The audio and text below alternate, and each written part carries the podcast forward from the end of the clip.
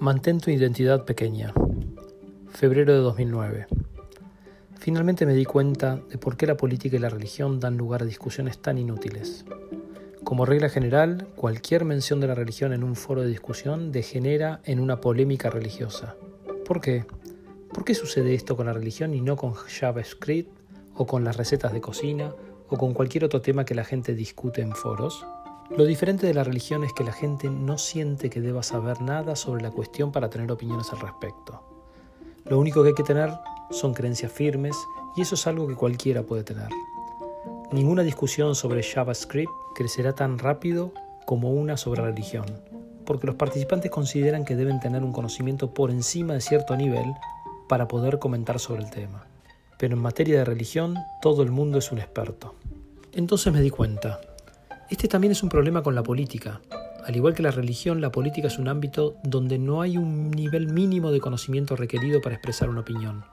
Todo lo que hace falta son convicciones fuertes. ¿Tiene la religión y la política algo en común que explica sus similitudes? Una explicación posible es que ambas se ocupan de preguntas que no tienen respuestas definidas, de suerte que no hay presión sobre las personas para formar ciertas opiniones. Como es imposible probar que alguien está equivocado, todas las opiniones son igualmente válidas y la gente, al darse cuenta de ello, opta por decir lo que se le antoja. Pero esto no es cierto. Es indudable que hay algunas preguntas sobre políticas que tienen respuestas definidas, como por ejemplo, ¿cuál será el costo de una nueva política de gobierno? Pero las preguntas políticas más precisas sufren la misma suerte que las más vagas. Creo que lo que la religión y la política tienen en común es que pasan a formar parte de la identidad de la gente y nadie puede tener una discusión fructífera sobre algo que forma parte de su identidad. Por definición, uno ya ha tomado partido. ¿Qué temas involucran la identidad de la gente depende de la gente, no del tema? Por ejemplo, una discusión sobre una batalla que tenga como protagonistas a ciudadanos de uno o más de los países involucrados probablemente degenere en una polémica sobre política. Pero una discusión presente acerca de una batalla que tuvo lugar en la Edad de Bronce probablemente no tenga tales consecuencias nadie sabría de qué lado estar, de modo que no es la política lo que genera el problema, sino la identidad. Cuando se dice que una discusión ha degenerado en una guerra religiosa, lo que en realidad se quiere decir es que ha pasado a depender principalmente del modo en que los participantes se identifican. Debido a que el punto en que esto sucede depende de la gente y no del tema, es un error concluir que una pregunta que tiende a suscitar guerras religiosas no pueda tener respuesta alguna.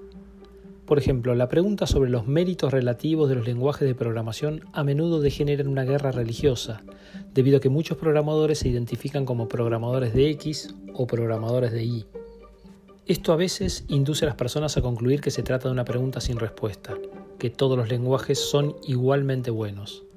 Obviamente eso es falso. Cualquier otra cosa que las personas hacen puede estar bien o mal diseñada, ¿Por qué debería ser esto imposible únicamente con los lenguajes de programación? Y de hecho es posible tener una discusión fructífera sobre los méritos relativos del lenguaje de programación, siempre y cuando se excluya a aquellos que responden por identificarse con un determinado lenguaje. De manera más general es posible tener una discusión fructífera sobre un tema solo si no se involucra la identidad de ninguno de los participantes. Lo que hace que la política y la religión sean campos minados es que involucran la identidad de muchas personas. Pero en principio uno podría tener una conversación útil sobre estos temas con algunas personas. Y hay otros temas que podrían parecer inofensivos, como los méritos relativos de las camionetas Ford y Chevy, que uno no podría discutir sin ofender a otro grupo de gente. Lo más interesante acerca de esta teoría de ser correcta es que explica no solo qué tipo de discusiones hay que evitar, sino también cómo tener mejores ideas. Si la gente es incapaz de pensar con claridad acerca de todo aquello que ha pasado a formar parte de su identidad, se sigue que, en igualdad de condiciones, el mejor plan es dejar fuera de nuestra identidad tanto como sea posible. La mayoría de quienes lean este ensayo serán ya bastante tolerantes, pero hay un paso más allá de concebir a uno como alguien que es X pero tolera Y, ni siquiera concebirse como alguien que es X. Cuantas más etiquetas te pongas, más tontos te harán. Notas. Es posible que haya cosas que en términos netos sea bueno incluir en la identidad de uno. Por ejemplo, ser un científico.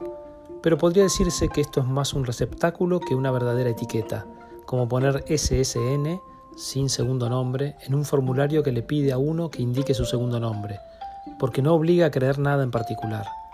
Un científico no está comprometido a creer en la selección natural de la misma manera en que un intérprete literal de la Biblia está comprometido a rechazar esa teoría.